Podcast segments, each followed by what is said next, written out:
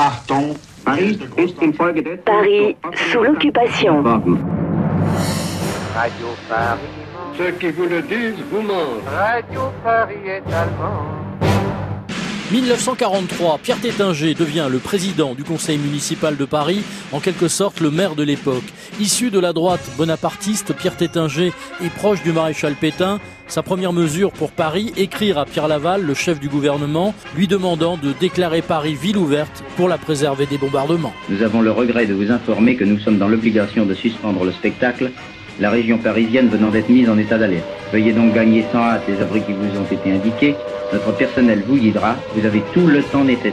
À l'hôtel de ville, Tétinger remet des médailles aux valeureux concierges restés dans les immeubles parisiens. De là à ce que les concierges ne deviennent des auxiliaires de renseignement de la police française et de la Gestapo, il n'y a qu'un pas à franchir sur le perron. Dans la banlieue de la capitale, dans les quartiers meurtris, les habitants ont déserté leurs demeures en ruine. Mais les concierges, qui ont eu une conduite héroïque au cours des récents bombardements, sont restés fidèles à leur loge.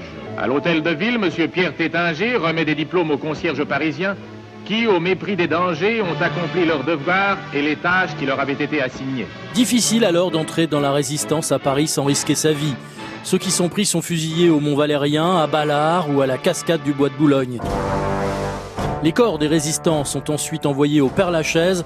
La Gestapo utilise le crématorium du cimetière.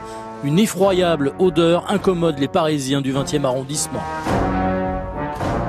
Plus frivole et léger en 1943, un géo trouve tout du dimanche invente une paire de chaussures lumineuses. On est loin des baskets à LED des ados de maintenant, mais déjà, l'idée faisait son chemin. Un grand bottier parisien a créé la chaussure lumineuse.